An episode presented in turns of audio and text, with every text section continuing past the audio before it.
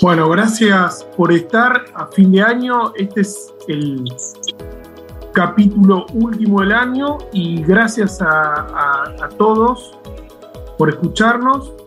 Y hoy vamos a estar en grupo hablando sobre un resumen del año. La idea es hacer eh, un resumen con, diferentes especialistas, entre los cuales está eh, un integrante, un staff ya eh, firme el doctor Juan Pablo Sade, Gonzalo Taetti, Gustavo Villoldo y quien les habla.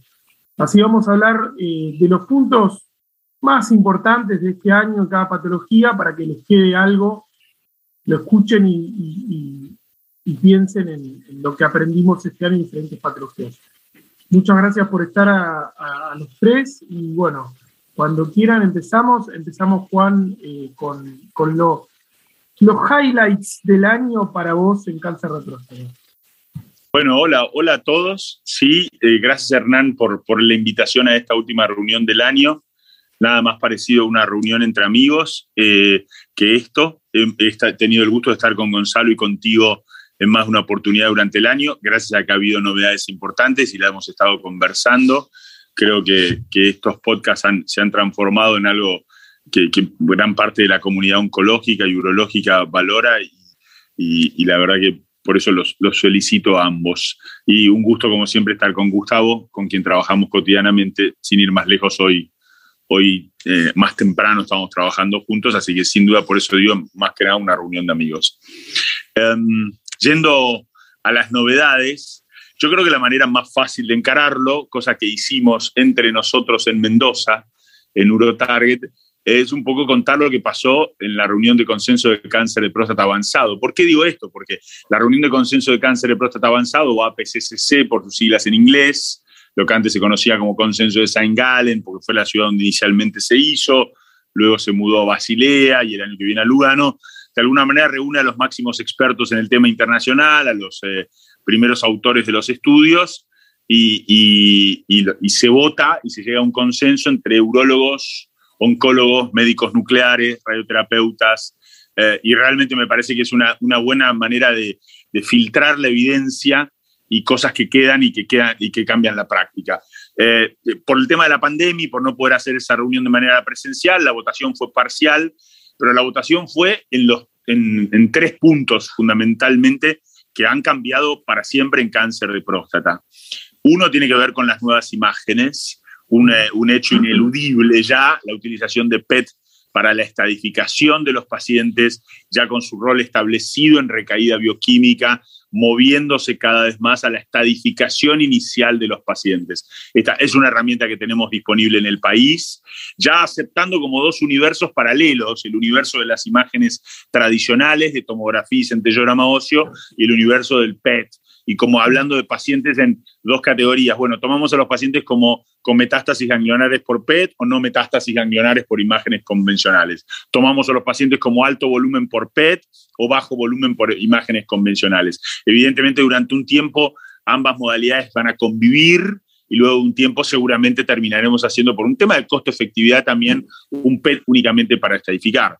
Pero ¿qué sucede hoy con el PET? Como para ir a la práctica, el PET hoy está avalado por los expertos para la recaída bioquímica, por supuesto, post-prostatectomía radical e incluso post-radioterapia también, antes de lo que se consideraba antes oficialmente una recaída, que es dos por encima del nadir, los criterios de Phoenix, de Astro. Bueno, eso han quedado un poco en desuso porque el PET permite localizar la enfermedad incluso antes de eso, así que recaída bioquímica luego de cualquier tratamiento local, en la estadificación inicial en los pacientes de alto riesgo. Esto ya tiene un rol establecido, estudios durante el año que se han presentado que modifican la conducta en casi un tercio de los pacientes, permite una mejor selección del tratamiento y esto incluso se ha votado en los intermedios desfavorables, ya se ha, se ha extendido y va, va eh, ganando lugar en las guías como método de estadificación inicial y puntualmente en nuestro grupo con Gustavo lo utilizamos de esta manera para estadificar a los pacientes. Eh, por supuesto, para el tratamiento de la enfermedad oligometastásica, otro, otro tema del cual se votó en, la, en el consenso de Galen, que ya se había votado en el 2019, donde no es un tema libre de polémica, es más un tema europeo que americano, que norteamericano, uno diría, según la, la, inclinación, pero claramente en las unidades que tienen la posibilidad de hacerlo, y nosotros afortunadamente lo tenemos, es una realidad, lo utilizamos, lo hacemos con la intención de diferir el tratamiento de privación androgénica, y por supuesto los pacientes para considerar oligometastásicos lo son por PET. Lo son o sea que podríamos decir que hoy ya el lugar ganado lo tiene en el M0 por tomo y centello, recaído bioquímico a tratamiento local con intento curativo, digamos. Y está ganando lugar en el, digamos, en el M0 como tratamiento inicial previo al tratamiento local, eh, con eh, un punto ahí donde decir riesgo intermedio desfavorable. Eh, respecto de, del olivo metastásico, vos lo considerás como estudio de extensión previo a planificar una, una terapia dirigida a la metástasis de un paciente que ya que tiene, bueno, digamos, menos de cinco lesiones por tomografía y centellorama, que sería para confirmar esas lesiones y para buscar nuevas. Ese sería el fundamento principal del, del PET en ese caso, ¿no? Absolutamente, sí. Hablamos de oligometastásico, deberíamos hablar de oligometastásico basado en el estudio PET. La evidencia construida en, los pequeños estudios fase 2, generalmente una única institución de, tratamiento de la oligometástasis, eh, están estratificados los pacientes con PET. Y, esa es la manera más correcta de llamarlos oligometastásicos y esa es la manera más correcta de ofrecerles tratamiento dirigido a la metástasis y diferir el tratamiento de bloqueo androgénico. Así que sí, pero quiero resaltar, Hernán, que esta es, es, el, el, más controvertido de las indicaciones, ¿no? Las otras indicaciones, la de recaída bioquímica ya no tiene prácticamente discusión, la de estadificación inicial en alto riesgo intermedio favorable cada vez logra más consenso y hubo consenso en el consenso de este APCCC sobre su utilización. Nosotros lo hacemos cotidianamente, lo utilizamos con Gustavo cuando Gustavo va a operar un paciente por una prostatectomía o cuando vamos a, decidimos irradiar un paciente de alto riesgo o de riesgo intermedio favorable para estadificación inicial, lo utilizamos y nos cambia la conducta, nos cambia la conducta. De hecho, muchas de las discusiones fueron cómo proceder, por ejemplo, en un paciente que vamos a hacer prostatectomía radical, le hacemos un PET y aparecen ganglios positivos. Y ahí se genera mucha polémica. La estadificación ganglionar es la más deficitaria en el PET, entonces sabemos que hay falsos negativos relacionados con el tamaño del ganglio y con el Gleason del tumor inicial, y también hay falsos positivos. Entonces, no evita la linfadenectomía, no descarta a un paciente de la prostatectomía radical, por lo menos si se ven uno a tres ganglios en el PET, esto fue lo que se votó por consenso. Digamos, es, importante el consenso, insisto, porque son áreas grises donde no vamos a tener siempre evidencia, un estudio prospectivo, randomizado, controlado, para contestarnos las preguntas. Entonces, por eso es importante el consenso. Pero nuevas imágenes es el tema de este año, es uno de los temas de este año. Eh, inundando todas las, instancias. Ahora, ¿qué es lo que quiero decir? Que lo que veo en la práctica cotidiana y creo que ustedes lo ven también. En Argentina hay una sobreutilización de PET y el error más común es utilizarlo en pacientes con cáncer de próstata resistente a la castración. Y recordemos que en ese escenario la única indicación es para hacer lutecio PSMA, de lo que voy a hablar ahora inmediatamente después. Es la única indicación, pero me canso de ver pacientes que están estadificados en cáncer de próstata resistente a la castración y que les cambian el tratamiento sistémico porque le hacen un PET y no tiene una indicación, justamente la evidencia ahí no está. No está, así que dejemos de utilizar el PET en ese Sí, mucha mala utilización se ve ahí en el, M0 incluso, digamos, cuando ya el paciente... Claro, bueno, el M0, de eso también... De eso también iba a hablar, de eso también iba a hablar. Entonces, eh, uniéndolo con esto, en cáncer de próstata, el otro gran tema fue el lutecio PSMA. Sin duda esto ha revolucionado también. Eh, esto es un tratamiento ya disponible en Argentina, lo, lo hablábamos en los chats que tenemos. Hemos ya tratado pacientes en, personalmente he tratado pacientes en Fleming y he tratado pacientes en Rosario. Eh, un poco para ser práctico para la gente y explicarlo, para que esto se entienda. El, el estudio terapia, inicialmente un estudio australiano de los pioneros en esta terapéutica, y luego el Vision, un estudio más internacional liderado por Michael Morris y demás, han establecido el lutecio llama como una opción, en el primero comparado con cabazitaxen, en el segundo no comparado con, con, ninguna cosa específica, siempre post una línea hormonal y post docetaxel, o sea, sería en vez de cabazitaxel, por ejemplo, en el estudio terapia, o antes o después de Cabacitaxel en el estudio Vision, una cosa así para hacerlo práctico. Hoy es la droga que se utilizó en el estudio Vision es una droga de Novartis. Novartis compró el laboratorio que la desarrolla y va a comercializar el producto ya finalizado. Pero ¿qué se puede hacer desde Argentina o desde cualquier país del mundo? Eh, las empresas de medicina nuclear pueden comprar el lutecio, Generalmente este producto se compra en Alemania, es uno de los mercados donde más se produce y se compra. Se importa a Argentina con una aprobación de ANMAT, se fabrica aquí, o sea, se une el lutecio al PSMA y se le aplica al paciente en un servicio de medicina nuclear. Es una especie de construcción casera del lutecio PSMA, que es como se hizo hasta ahora que no hay un producto comercial. Entonces, esto es posible hacerlo en Argentina, incluso con unos costos muy similares a cualquier tratamiento más nuevo. O sea, esto no sale más que una hormona de nueva generación no sale más que uno la parir, entonces eh, tiene un costo muy similar. Eh, tendremos que encontrar el lugar, En la secuencia de, estos pacientes que, has tratado, ¿dónde lo, ubicaste? O sea, porque está claro que lo que apunta este tratamiento es justamente ganar posiciones en la fase resistente a la castración. O sea, yo creo que el punto futuro va a ser que sea en la etapa previa al docetaxel o, o primera línea en la etapa resistente a la castración en esa población que selecciona las imágenes.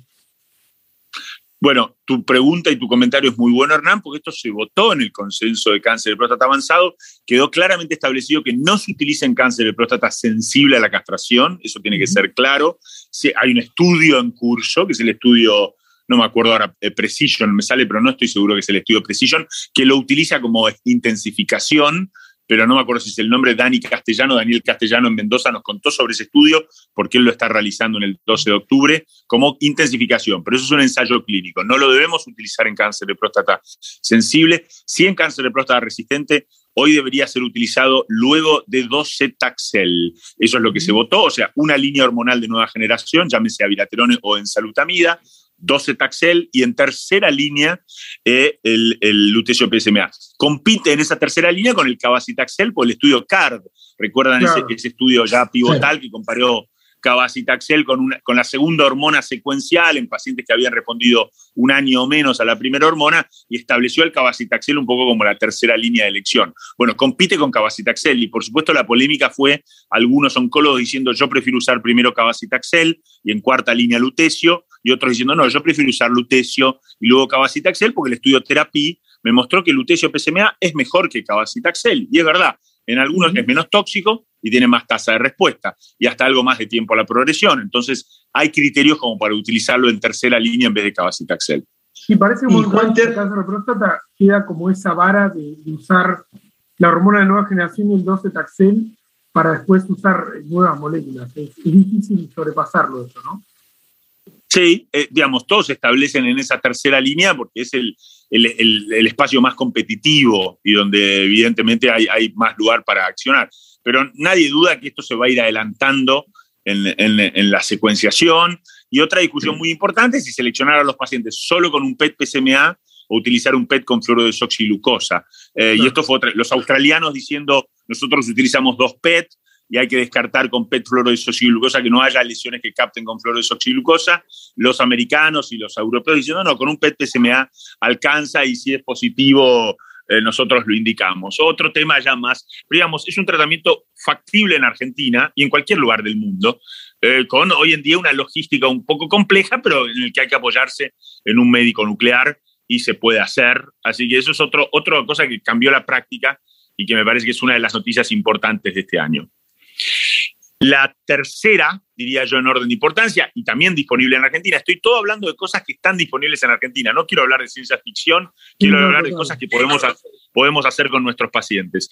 Fue obviamente la aprobación de Olaparib eh, y los otros estudios como el de talazoparib y rucaparib, y el testeo como una cosa cada vez más también común en cáncer de próstata. Testeo somático, testeo germinal, en pacientes de vuelta. Las guías NSCN han sido modificadas y extienden el testeo a pacientes con tumores localizados de alto riesgo, de, familias que nací, con antecedentes de otro tipo de cáncer, con patrón intraductal en la patología.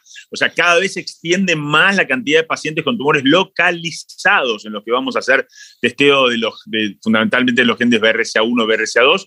Y lo mismo sucede en metastásico, extendiendo también el panel de cosas que testeamos, agregando PI3K, porque hay drogas específicas que estamos bueno, haciendo ensayos clínicos para pacientes PI3K mutados, y eso tiene implicancia pronóstica, testeando SPOP, eh, testeando, bueno, una serie de cosas que tienen que ver con la medicina de precisión. Eso es hoy también una realidad en Argentina, con esta droga aprobada, y de vuelta la discusión es dónde lo ubicamos en la secuencia y si todos los pacientes son iguales, y hemos charlado sobre esto. Eh, todos pensamos que también es una tercera línea o más en donde lo pondríamos, esto creo que estamos todos de acuerdo, y no es lo mismo un paciente BRCA2 mutado que un paciente ATM o PALB2 mutado. Obviamente los BRCA2 mutados son los candidatos ideales a la utilización de la PARIP, mejor si son germinales, mejor si es vialélico, y les recomiendo una charla extraordinaria del doctor Johan de Bono hablando sobre testeo, uno de los pioneros, sin duda, en lo que es medicina de precisión y testeo en cáncer de próstata.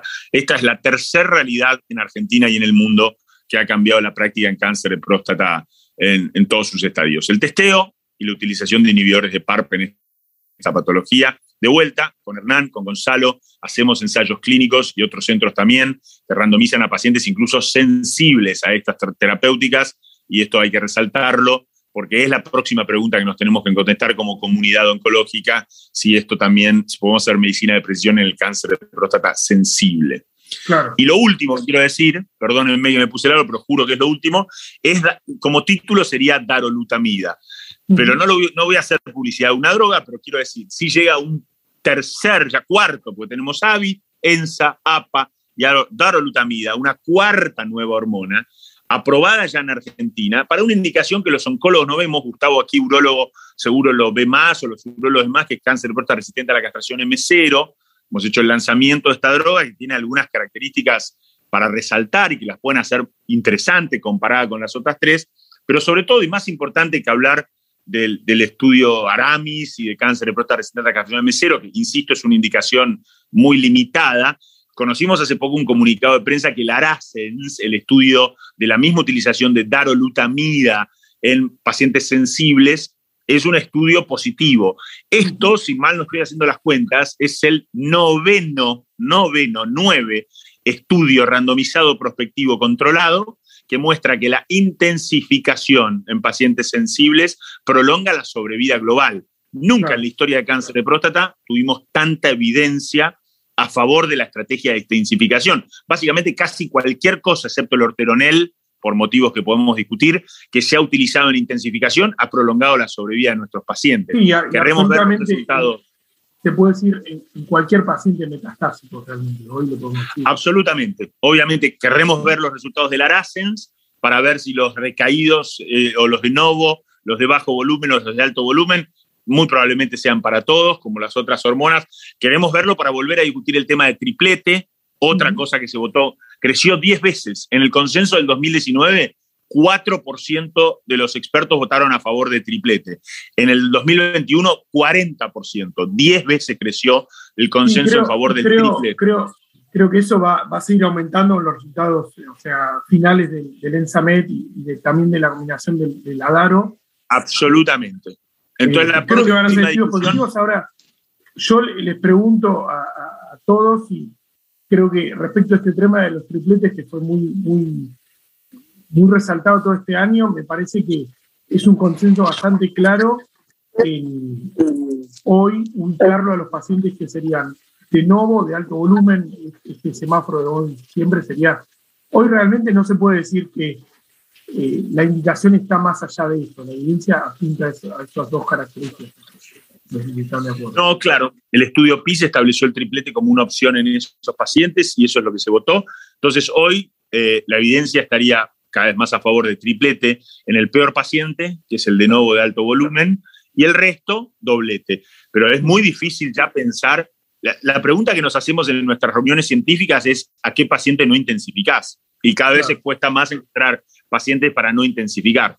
Entonces, el criterio de intensificación y utilizando a la dolutamida como excusa para hablar de intensificación fue el otro gran cambio de este año. Entonces, yo diría que esos son los cuatro cambios más importantes. Eh, y resumo con esto, PET para estadificación, teragnosis como criterio terapéutico utilizando lutecio PSMA, medicina de precisión y testeo en múltiples estadios y finalmente reforzar la intensificación, introducir el triplete e incluso una nueva opción para el año que viene como es la darolutamida para la intensificación. Así que si yo tuviera que resumir el año de próstata, esas serían mis cuatro más importantes novedades que cambiaron mi práctica y que son aplicables en Argentina hoy en día.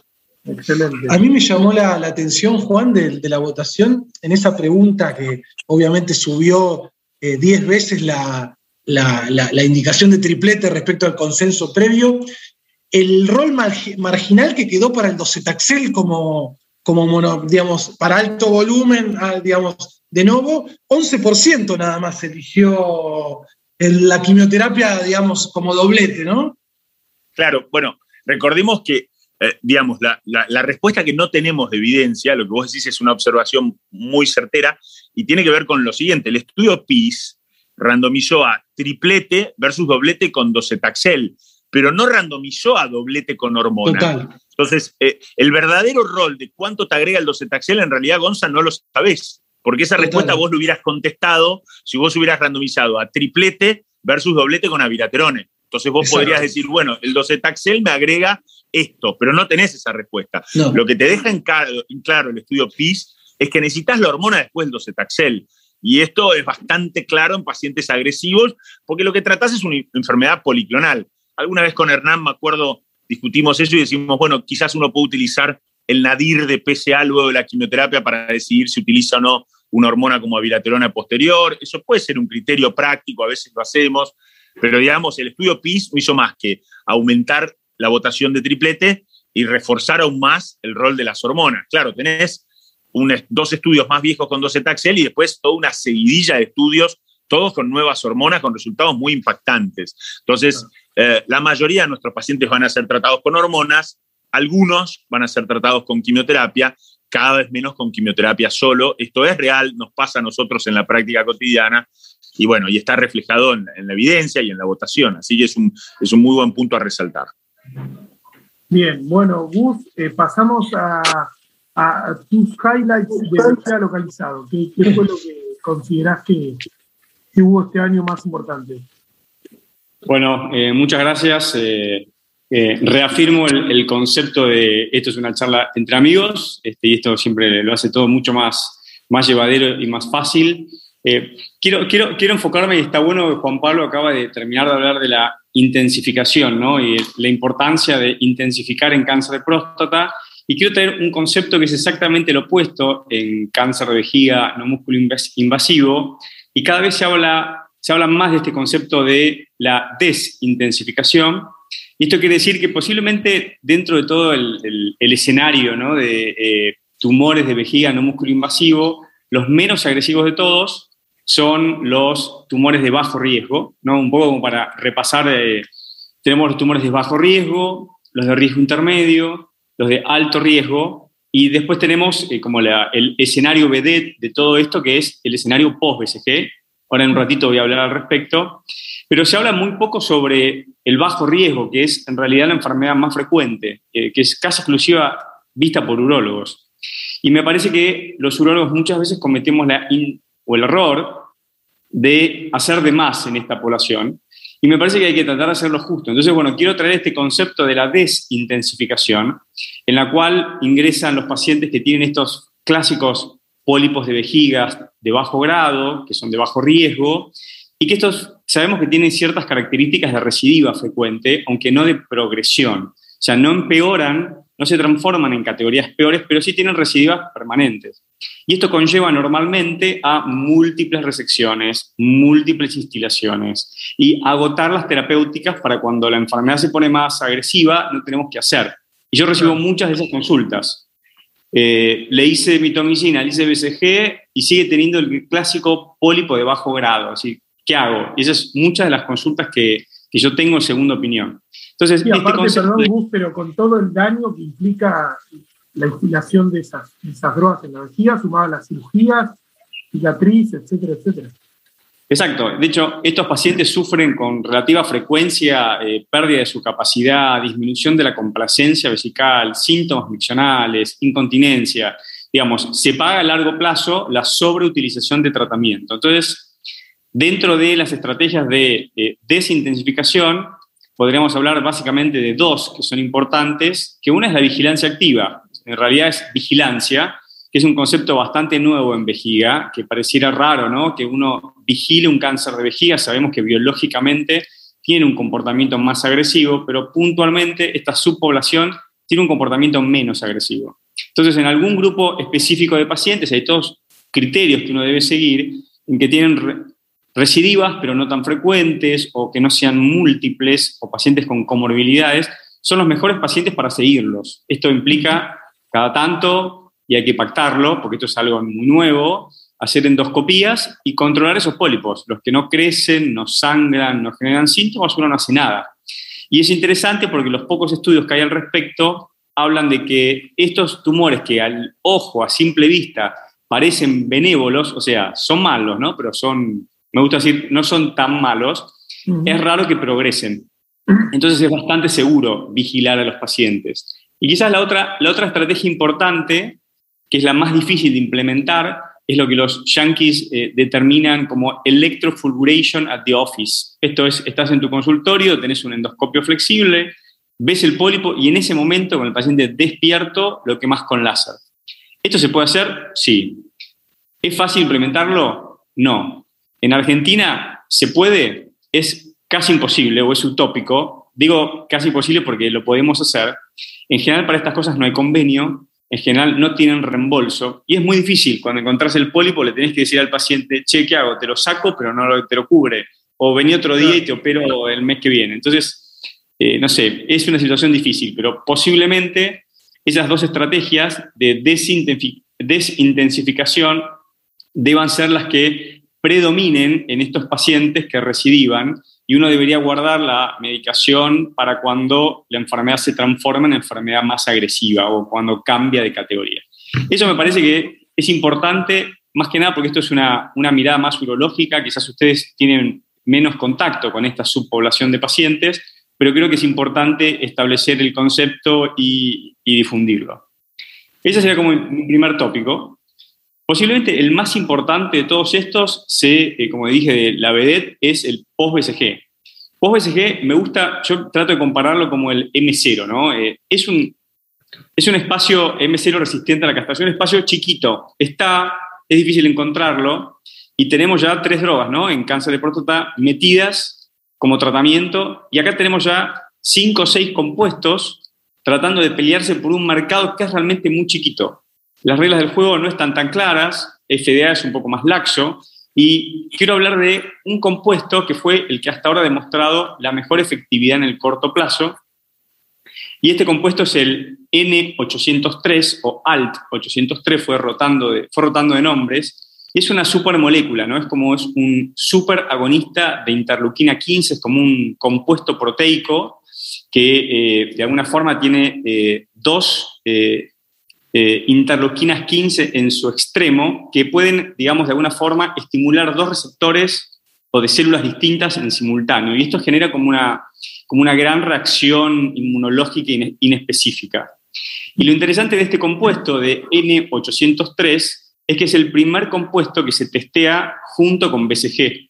Es decir, todos los compuestos previos, incluso pembrolizumab, que es la única molécula ¿no? Eh, autorizada o aprobada para el tratamiento de la enfermedad carcinoma in situ, no responde ahora BCG, se testearon en forma sola. ¿sí? Pembro se cortó solo, digamos, y es la única droga hasta ahora aprobada.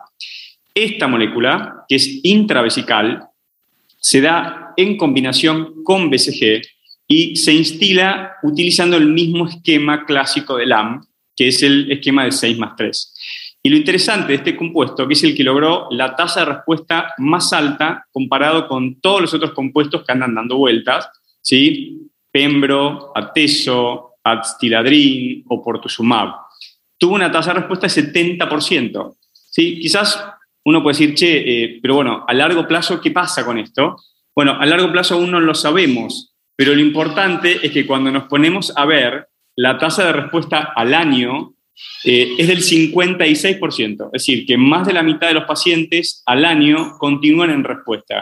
Y es interesante esta cifra porque este 56% al año es más alto que todas las otras tasas de respuestas testeadas a los tres meses. Entonces, me parece que este, este, compuesto tiene, tiene esto de, interesante, es bastante poco tóxico, se instila en forma intravesical y se combina con BCG. ¿sí? Quizás ahí el, gran problema o el gran inconveniente sea la falta de BCG en el mundo, que por suerte en Argentina, como siempre decimos, tenemos muchos otros problemas, pero ese problema puntual de la falta de BCG no lo tenemos. Somos un, ejemplo en Latinoamérica porque tenemos BCG para tirar para el techo, nos sobra BCG, hace que podríamos exportar BCG.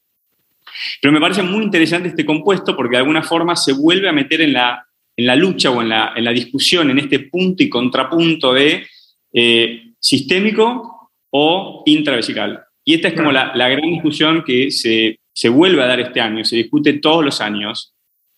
Y, acá, bueno, Sí, decime. Eso sería en, pacientes que son refractarios, que son progresados a, varias líneas. ¿Cuál es la población de target de, esta molécula? Sí, son pacientes no respondedores a BCG. Hay también todo un lío y un conflicto con las definiciones y cómo definimos. Y acá la verdad hay que ser bastante estricto con la definición, poco laxo, porque si no es muy difícil incluir pacientes o seleccionarlos. Pero sí, este compite igual que Pembro eh, la única diferencia que incluyeron pacientes no solamente con carcinoma in situ, que es la subpoblación más difícil de reclutar para ensayos clínicos. De hecho, casi todos los estudios con nivolumab, con atezolizumab, eh, cerraron por falta de reclutamiento.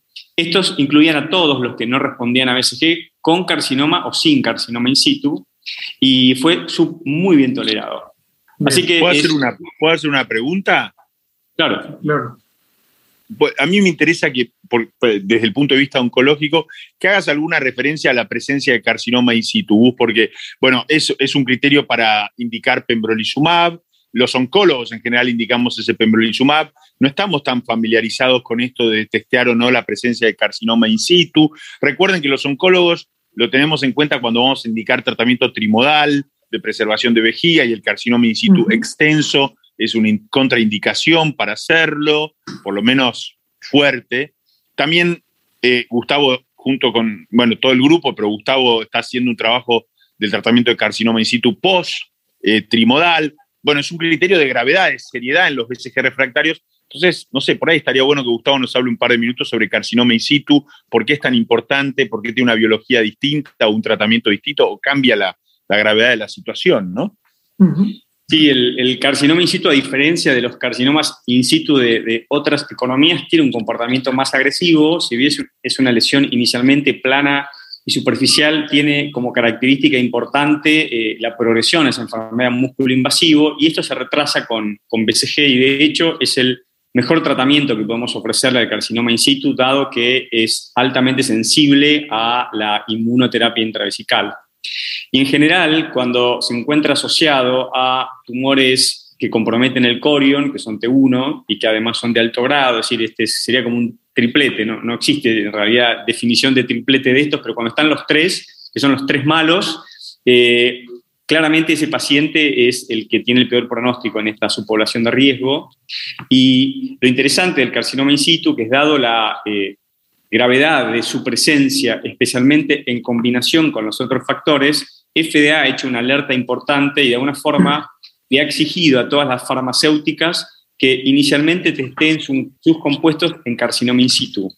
Y eso yo creo que es interesante desde el punto de vista biológico, pero también es un error para mí teórico, porque ha hecho que la gran mayoría de los estudios no puedan reclutar y que tengan que cerrar prematuramente sus estudios, porque es muy difícil encontrar pacientes que no son, que no son respondedores a BCG y que además tengan carcinoma in situ.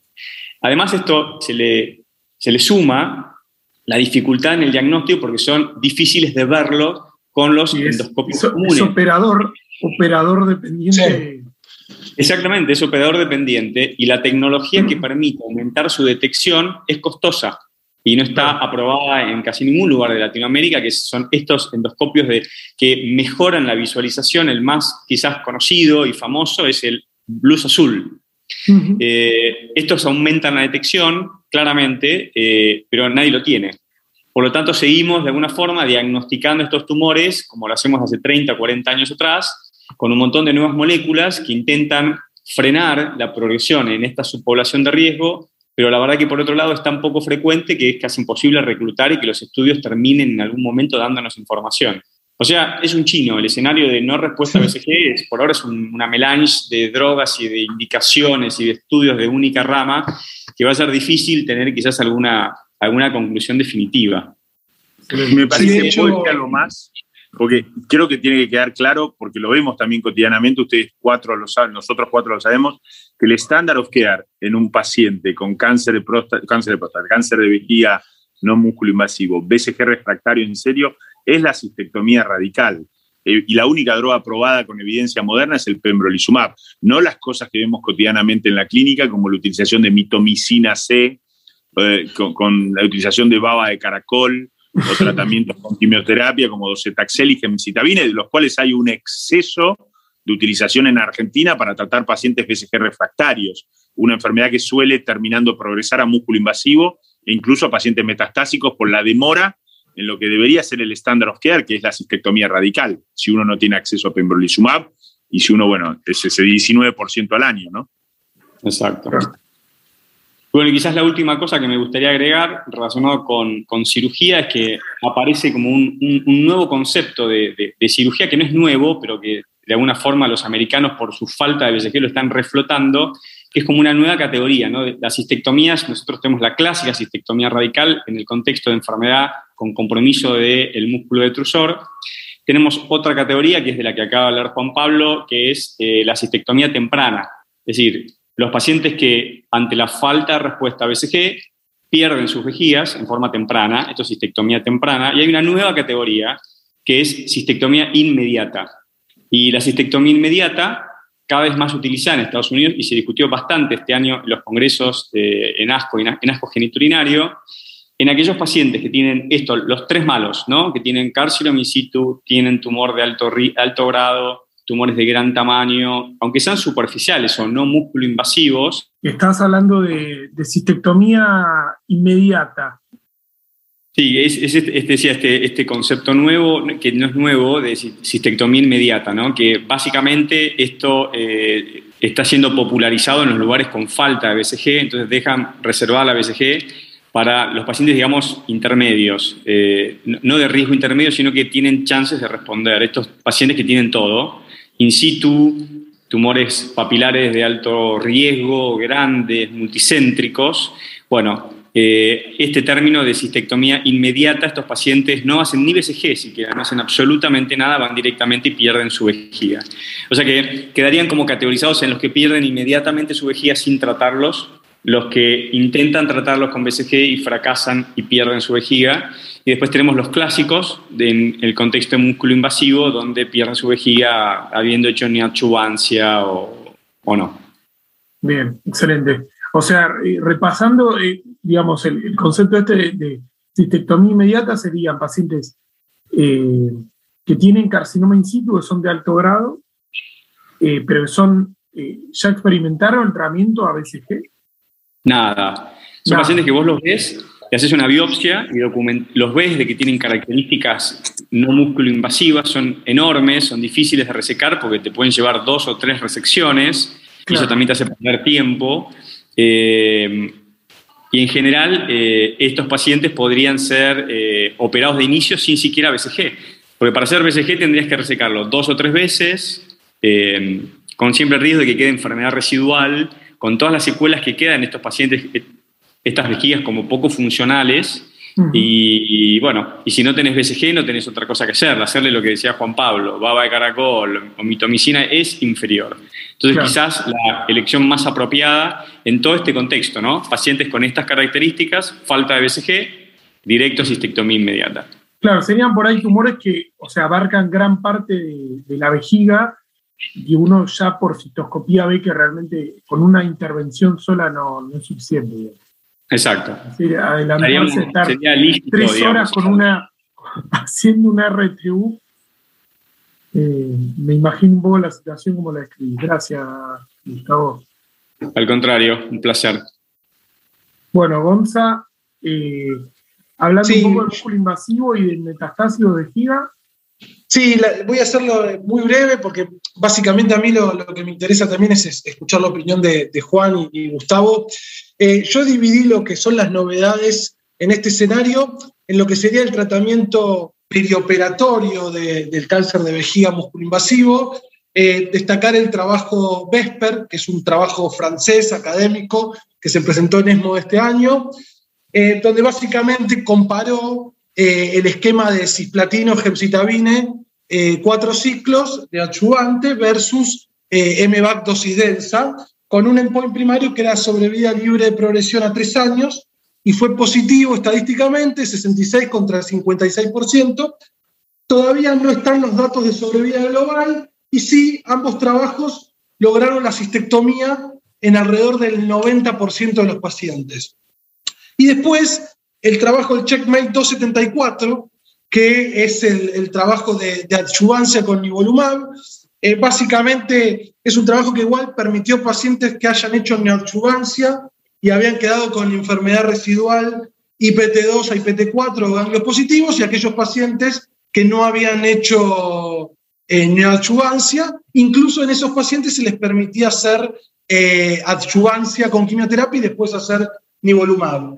Eh, el endpoint primario fue la sobriedad libre de enfermedad, fue positivo, fue positivo incluso en pacientes PDL1 positivo a seis meses, casi 75% contra 55%, lo que llama la atención de ese trabajo es que hubo casi un 18% de eventos adversos mayor o igual a grado 3 y tres muertes vinculadas al, tratamiento.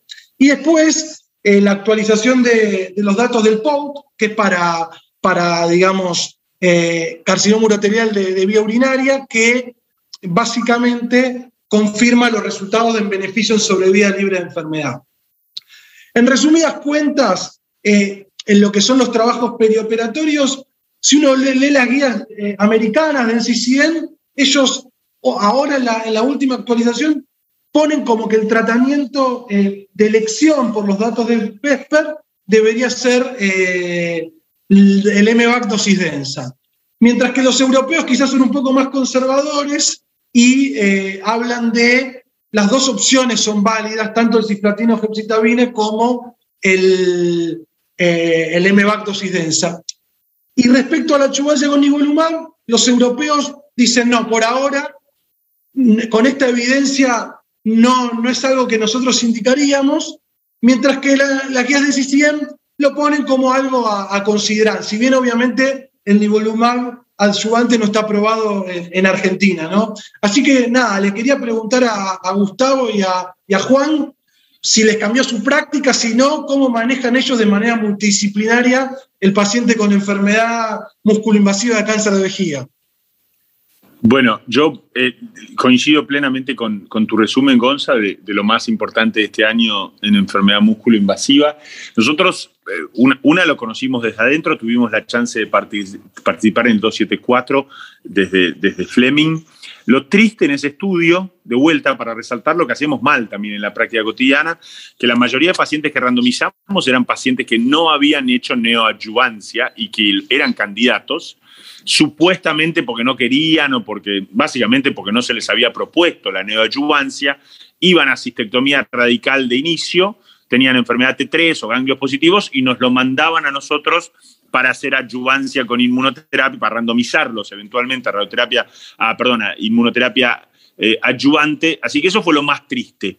Digo lo más triste porque eso está, no va en línea con el standard of care, que es hacer quimioterapia neoadyuvante. Y yo siempre resalto ese estudio que los pacientes que más se beneficiaron de nivolumab adyuvante son aquellos que hicieron quimio y quedaron con enfermedad residual. Y eso es ah. una necesidad insatisfecha, la clásica unmet need que dicen todos los, cuando dan las presentaciones los norteamericanos. El paciente que vos le hiciste quimioterapia neoadyuvante, lo mandaste a cistectomía radical y tiene enfermedad residual músculo invasiva y ni hablar si tiene enfermedad ganglionar positiva, ese es el factor pronóstico más importante para estos pacientes. Esos pacientes les va muy mal. A esos pacientes vos querés ofrecerle algo más. Y en ese subgrupo el estudio 274 fue particularmente positivo, entonces creo que nos va a dar una opción para esos pacientes, pero deberíamos hacer las cosas bien, ofrecer primero neoadyuvancia y discutir luego adyuvancia con nivolumab en quienes quedan con enfermedad residual. Yo puedo decirte, por información interna que uno maneja, que esto va a ser aprobado en Argentina, probablemente cercano a mitad de año o segundo semestre del año que viene. Y no solo eso, que como vos bien decís, si bien los europeos están más reticentes a la aprobación, cuando tenemos estas reuniones de steering committee o demás, de protocolos que están en línea, todos, todos toman como escenario potencial la aprobación de la inmunoterapia adyuvante, incluso los europeos. Entonces todos saben que esto se va a venir porque es una necesidad insatisfecha y cuando aparecen estas cosas para necesidades insatisfechas, se aprueban. Así que yo les digo hoy y me hago responsable, si me equivoco, pero no me voy a equivocar, que el año que viene va a estar aprobado el nivolumab adyuvante en Argentina según los criterios del 274 hacia mitad de año o la segunda mitad del año que viene. Sépanlo, esto es así, así que vamos a tener que tener esta, esta charla. Y con respecto al Vesper, yo soy muy pro, me pareció un gran estudio, por académico, por europeo. Eh, esto de la geooncología me causa gracia porque el estudio Doug Densenbach es un estudio, es un esquema bien norteamericano, engendrado en el, Memoria Sloan Kettering, el Dana Farber, defendido por Cora Stenberg, por Tony Chueri en sus trabajos. Entonces, eh, realmente una estrategia muy norteamericana, no tanto europea que GEMSIS, y sin embargo el trabajo que lo vuelve a traer al, mapa es un trabajo europeo.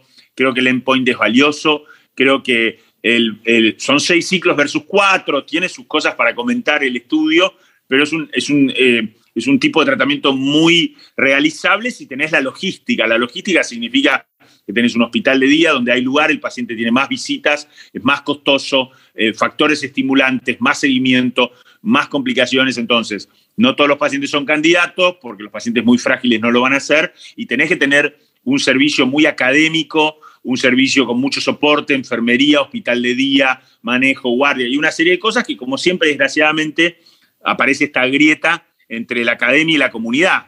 A quienes trabajamos en instituciones académicas se nos hace más fácil, a quienes trabajan en la comunidad, desgraciadamente, se les hace más difícil implementar estos esquemas. Pero sin duda vuelve a traer esto a la discusión y aunque tenga defensores y detractores, se va a utilizar más Dose-Dense-Mevac luego del estudio Vesper y esto va a tener un impacto en la neoadyuvancia que hacemos. Por lo menos yo voy a utilizar Dose-Dense-Mevac en el paciente que lo puede recibir en las instituciones académicas donde trabajo. Bien, excelente. Sí, realmente datos son datos y, está claro que. Gus, como urólogo, a los urólogos a veces uno le dice M bajo silenza ¿eh? y no le gusta, ¿eh? ¿Cómo te llega el paciente? hay siempre mucha. Ah, perdón. Como la verdad que siempre escucho especialmente. Eh, fuera, fuera de equipos multidisciplinarios, más que nada en esto, ¿no? Urología en, la comunidad, donde estás solo, no tenés un coequiper cerca, eh, siempre el miedo del retraso de la cirugía por la toxicidad de la quimioterapia. Esto lo escucho todo el tiempo. Por lo tanto, creo muy difícil que se pueda implementar fuera de eh, grupos aislados el MVAC. Y en parte un poco se basa no solo en, en, la toxicidad, que podemos discutir los estudios, sino que pareciera que el mundo va en una dirección opuesta. Tenemos cada vez estudios de neochubancia, de combinación. De hecho, hoy para nosotros en Fleming eh, casi que cada, cada paciente que ingresa con músculo invasivo no hace ningún tratamiento estándar. Digamos, mm. todos se testean para ensayos clínicos, quién hace quimio Entonces, eh, la verdad que veo difícil que eh, se popularice en Latinoamérica o al menos en, Argentina la, utilización, cuando me parece que la cosa va por otro lado. Y aparte de lo que decís de, de esto es multidisciplinario, que imagínate vos haces ese tratamiento tan agresivo que lo pones en riesgo de, vida al paciente y después se opera fuera de tiempo, digamos. Imagínate, es una catástrofe. O sea, realmente es, para destacar porque... Eh, por eso, digamos, obviamente que, a ver, en, esto de equipo, el que elige el esquema son ustedes, digamos, yo, a ver, no me animaría a decirle, che, hacerle en back, dos dens, digamos, como sería, es como vos me digas, che, operarlo por láparo, o hacerle a la parotomía, digamos, como que, digamos, esa es mi área, mi área... Eh, donde tomo yo la decisión. Eh, me parece que hay un eh, temor, no creo que infundado a la toxicidad, entonces no creo que ningún urólogo quiera que sus pacientes reciban EMBAC. Ya son pocos que quieren que reciban GEMSIS. Entonces, no quiero decir, ojo, Gus, porque tuvimos esta charla vos y yo con Talo Scorticati, un amigo y colega que es un hombre un poco más grande, entonces ha vivido mucho de la historia de esto, y él decía, y además lo vivió con su padre, decía, cuando mi padre operaba vejigas y estaba de moda el EMBAC, recibía a los pacientes hecho bolsa y contaba esta anécdota, y a él le pasó un poco lo mismo. Es verdad, pero el Dose Back hecho con el esquema Vesper no es lo mismo que el EMBAC. Entonces creo que hay eh, también un temor exagerado al EMBAC. Esto no es EMBAC, es Dose Dense Back, es con factores estimulantes, minimiza la neutropenia, tiene su toxicidad, pero no es la del EMBAC clásico eh, del estudio que siempre mostramos que estableció a la neoadjuvancia como un, como un standard of care. ¿no? No, no es lo mismo, no es para todos, pero no es lo mismo que EMBAC. Bueno, eh, para terminar, hago un par de comentarios de tumores germinales y de riñón, pero también quiero que, participen, a ver qué opinan. Para mí lo, más importante en tumores eh, germinales fue un poco el, estudio de cirugía en seminomas temprano, el, el que lo que valoró fue operar pacientes con metástasis ganglionares retroperitoneales eh, de menos de 3 centímetros en, instituciones con gran volumen, que lo que trata de hacer es un poco lo que decía antes Gustavo, o sea, hacer menos para, generar más calidad de vida o menos complicaciones a largo plazo. Y la verdad es que solo el 18% de los pacientes que se operaban sin seminomas tenían recaída y el 100% se curaban dentro de, los que recaían, ¿no? Entonces, bueno, este estudio que, fue publicado, fue presentado tempranamente en el 2021 en, el Congreso, en el AJOGU, con, datos más nuevos, realmente creo que, tiene que abrir la posibilidad, por lo menos en las instituciones de gran volumen, de empezar a considerar la cirugía en seminomas eh, tempranos localizados en retroperitoneal. Eh, después también me pareció interesante el hecho de estudio TRIS de, imágenes, que lo comentamos en algunos de los podcasts, un estudio prospectivo fase 3 con tres ramas, eh, digamos, con, imágenes espaciadas y con cambio de tomografía por resonancia, eh, donde realmente los lapsos de, control eh, superaban lo que dicen las guías y creo que se demostró, primero, que los lapsos no empeoran la, la sobrevida y también que la resonancia no es inferior a la tomografía. Eh, por lo tanto, creo que a partir de este estudio podemos decir que eh, es un exceso hacer imágenes cada cuatro meses, como decían las guías en algún momento en, los pacientes eh, localizados, y se puede incluso los primeros dos años, cerca de seis meses, ya pasar anual después de esto, sumando la resonancia como un, método de valoración interesante para irradiar menos a los pacientes, teniendo en cuenta que son pacientes que la mayoría se curan y que va a estar toda su vida controlándose.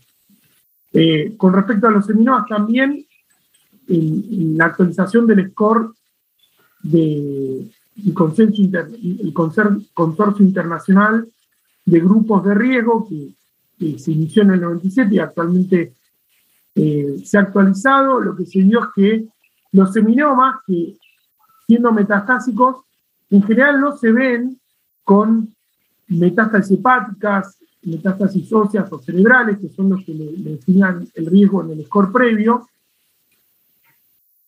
se vio algo que se veía mucho más en la práctica, que es que la LDH está aumentada. Entonces, la, la LDH aumentada por 2.5 veces respecto al valor normal tiene valor pronóstico y como sabemos en los seminomas metastásicos que hay dos categorías de riesgo, los de riesgo favorable e intermedio, si el paciente tiene por encima de 2.5 valores de la LDH, eh, se considera ya riesgo intermedio y ese caso ya sería un candidato para hacer cuatro ciclos con tres drogas en vez de eh, cuatro ciclos con dos drogas o tres ciclos con tres drogas. ¿sí? Que eso fue importante. Si no está todavía eh, la información definitiva de esta actualización del score, creo que ese es el punto más, más importante. Y en no seminomas, me pareció muy interesante, no sé si, lo, lo vieron el estudio de las recaídas tardías en tumores terminales, que parece que como conclusiones mostraron, primero que lamentablemente estos pacientes hay que seguirlos durante toda su vida, pues la mayoría de las recaídas se dan con marcadores positivos, con aumento de, las alfa-cetoproteínas, y por lo menos capacitar a los médicos clínicos después de 10 años respecto a que los sigan con marcadores, si está en clínico al menos. Eh, y ahí lo, otro llamativo fue que los pacientes que recaen siendo seminomas vírgenes de, de quimioterapia siguen respondiendo, un 86% aproximadamente. Estamos hablando de recaídas tardías, que son aquellos que reaparecen después de dos años de haberse tratado. Los no seminomas, aunque sean vírgenes de tratamiento, recaídas tardías, vírgenes de quimioterapia, realmente no responden bien. Alrededor del 50% responde a la quimioterapia.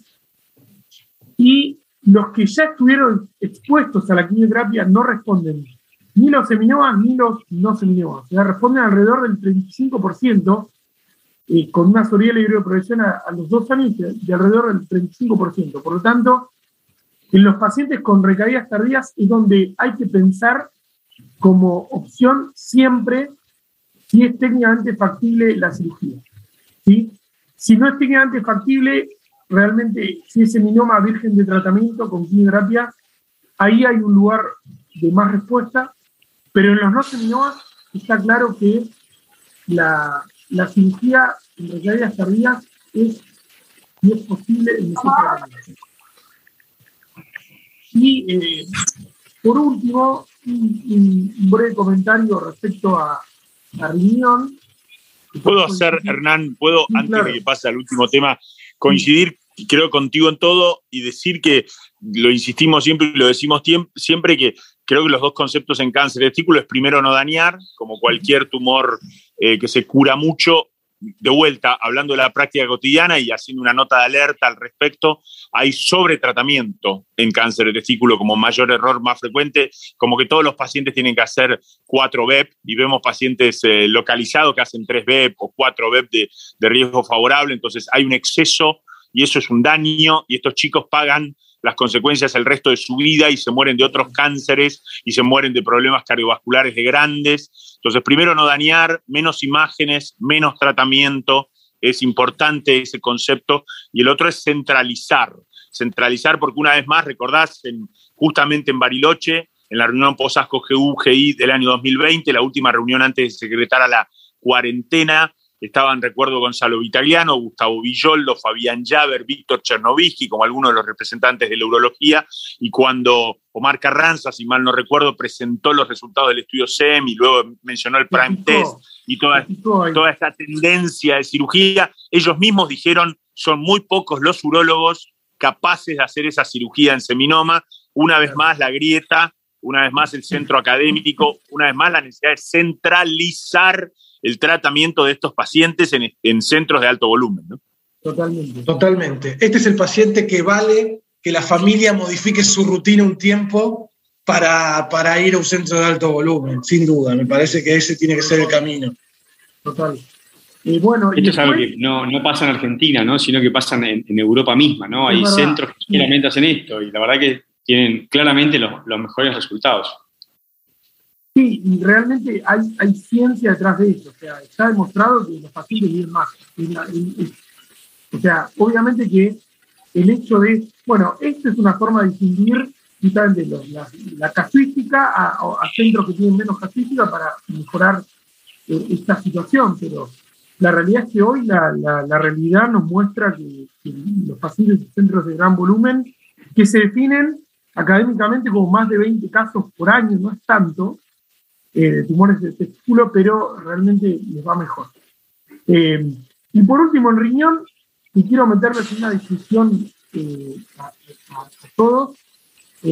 bueno, creo que los, estudios de combos, tanto el CLIAR como el 9R, fueron presentados este año, mostraron resultados increíbles. CLIAR, lenvatinib más pembrolizumab, con el máximo alcanzado de tasa de respuestas completas con un 16%, pero ya ahí, eh, en el corte de 27 meses, un hazard favorable de 0,66 para reducción del riesgo de muerte. Ahora, cuando ya se corre un poquitito el seguimiento a los 35 meses, ya eh, los, los, números empiezan a cambiar con un hazard de 0,72. Eh, está claro que los combos han demostrado ser muy efectivos, eh, con un nivel de respuesta inalcanzable, pero bueno, yo creo que acá también hay, una grieta entre los combos ITK-IO y los combos de inmunoterapia, y ahí meto también como dato este año la actualización a 60 meses del Checkmate 214, que increíblemente mantiene los resultados. en la población de riesgo intermedio y pobre mantiene el beneficio a, largo plazo con una reducción del riesgo de muerte a los 5 años del 0,77. Realmente es, increíble que mantenga ese beneficio. Eh, y creo, eh, lo, hemos hablado varias veces, pero con Gonza tenemos un poco esa camiseta, quiero ver si, ustedes están de acuerdo, que el, paciente hoy con cáncer de riñón se puede, metastásico, se puede dividir un poco en rápidamente progresivo y lentamente progresivo. Creo que en el lentamente progresivo el gol estándar es la combinación de, de y ipilimumab. Y en, los rápidamente progresivos creo que ahí tienen lugar los, eh, los combos PKI con, con inmunoterapia. No sé qué piensan de eso, me gustaría mucho ver tu opinión. Sí, yo creo, yo coincido con lo que vos decís, en el sentido de que, como antes decíamos, que es difícil ya pensar en, próstata, en qué paciente no intensificamos, es cada vez más difícil pensar en cáncer de riñón, a qué paciente lo tratamos solo con un ITK. Realmente eso, eso está desapareciendo y solo queda para, obviamente, el riesgo favorable, que tenga alguna contraindicación relativa para la inmunoterapia, si no realmente no quedan pacientes para eso. Y absolutamente, como era lógico desde un punto de vista biológico, la evolución indica que uno necesita el empuje inicial del ipilimumab para lograr duración de respuesta. La diferencia está en tasa de respuesta versus duración de respuesta. Cualquier combo con ITK te ofrece tasa de respuesta inicial y el combo ipinivo te ofrece duración de respuesta y tiempo libre de tratamiento, que no, es un tema menor, es también el estudio que reporta la mayor cantidad de pacientes libres de tratamiento y libres de progresión.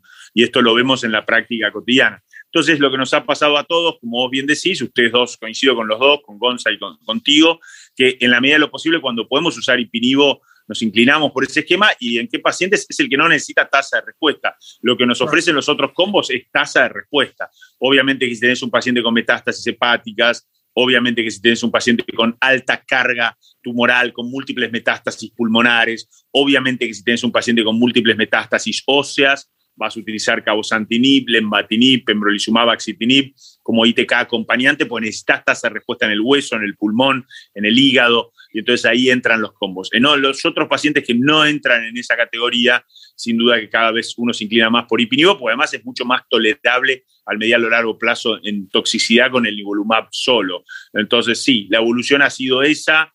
Eh, lo que nos queda, probablemente el año que viene tengamos algún dato de eso, es el estudio Cosmic 313, es el que se viene, también lo hicimos en Argentina, Ipinivo versus Ipinivo Cabo, y va, va a decirnos, nosotros vimos resultados bastante impresionantes en ese estudio, estamos entusiasmados con los resultados y creemos que va a introducir el triplete como una opción y como agregar esa tasa de respuesta que necesitas y terminar de establecer al ipinivo como el esquema de base, eventualmente agregando un ITK en los pacientes que necesitan mucha tasa, mucha tasa de respuesta.